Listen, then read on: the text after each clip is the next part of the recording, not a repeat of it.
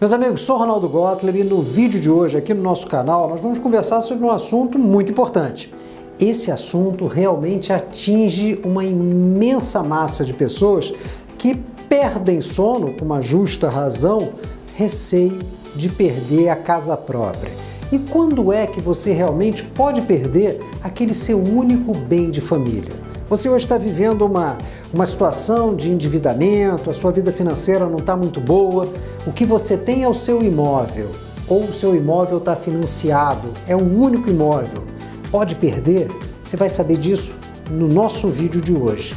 Mas antes eu queria lembrar todo mundo para assinar o nosso canal, olha, clicar no sininho, ser avisado, toda semana tem vídeo novo.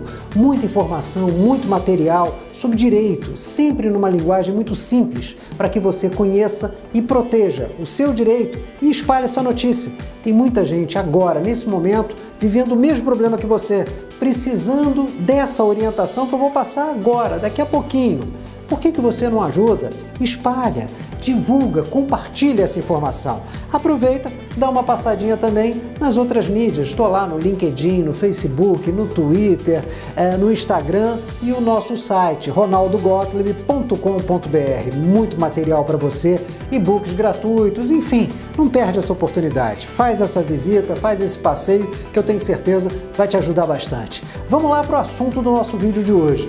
Quais são as cinco maneiras? Gente, são só cinco maneiras de você perder o seu único imóvel por dívida. A primeira é a mais óbvia, se você financiou aquele imóvel.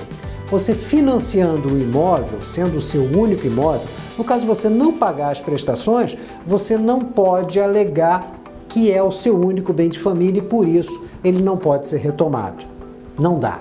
Se você financiou o imóvel, aquela dívida está atrelada não há o que fazer. Não significa que você vai perder o seu imóvel, gente. Uma observação. Você, no instante em que percebe que alguma coisa não anda bem na sua vida financeira, procura logo uma orientação. O caso do imóvel, quanto antes são maiores as suas chances. De modo geral, nos atuais financiamentos, quando a pessoa deixa muito para depois, pode ser tarde, tá bom? Continuando, primeira foi o financiamento do, próximo, do próprio imóvel. Então, Parecido com isso, num modo semelhante de endividamento, é aquela dívida, aquele empréstimo com garantia imobiliária.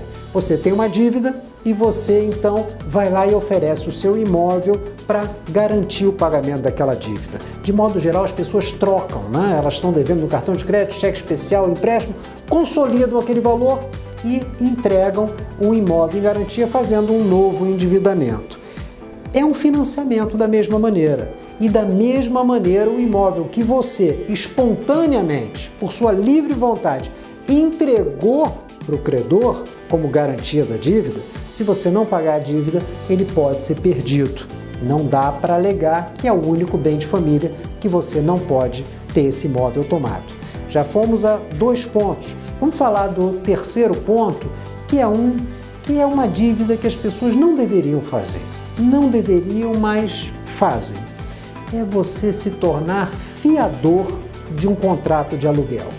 Eu sei que isso acontece de modo geral porque é para ajudar um familiar, um amigo, mas gente, quando você é fiador do contrato de aluguel, você, nesse mesmo contrato, oferece o seu imóvel em garantia. Se o locatário não pagar o aluguel, o condomínio, o IPTU, aquelas obrigações todas da locação, a dívida vai ser cobrada de você pode ser cobrada dos dois ao mesmo tempo, mas preferencialmente as pessoas gostam de cobrar do fiador. E aí o seu único imóvel ele acaba sendo perdido por essa dívida. Três maneiras já, gente. Vamos falar agora da quarta, que é a dívida de condomínio. Eu já vi muita gente dizer assim: ah, não estou conseguindo pagar o condomínio, mas não tem problema. É o meu único imóvel, ele não pode ser perdido. Pode, gente, pode sim. O dívida de condomínio é uma das exceções à lei que proíbe a retomada do único bem de família. O que é o condomínio? O condomínio é a divisão de despesas. Quando uma unidade deixa de pagar aquela, aquela mensalidade, desestrutura as contas do condomínio. Por isso, a lei dá ao condomínio essa força para poder penhorar, leiloar o imóvel para pagamento de dívida e volto a dizer, não adianta argumentar que é o único imóvel da família. E por fim, a quinta maneira, que é a dívida de IPTU, o imposto sobre o seu imóvel, o imposto sobre a propriedade, propriedade territorial urbana. Se você não paga o IPTU, o município, o estado, também pode tomar o seu imóvel. Leilou, penhora, leiloa e era uma vez e não vale também você dizer, olha, é o meu único imóvel de família. Gente, são as cinco maneiras. De modo geral, quando você está endividado, qualquer outro tipo de dívida, um único imóvel não pode ser penhorado para pagamento daquela dívida. Exceção são essas cinco formas que eu acabei de dizer. Para lembrar, dívida de condomínio, dívida de IPTU, se você for fiador num contrato de aluguel, financiamento do próprio imóvel e quando esse imóvel é oferecido em garantia de um empréstimo. Tá certo?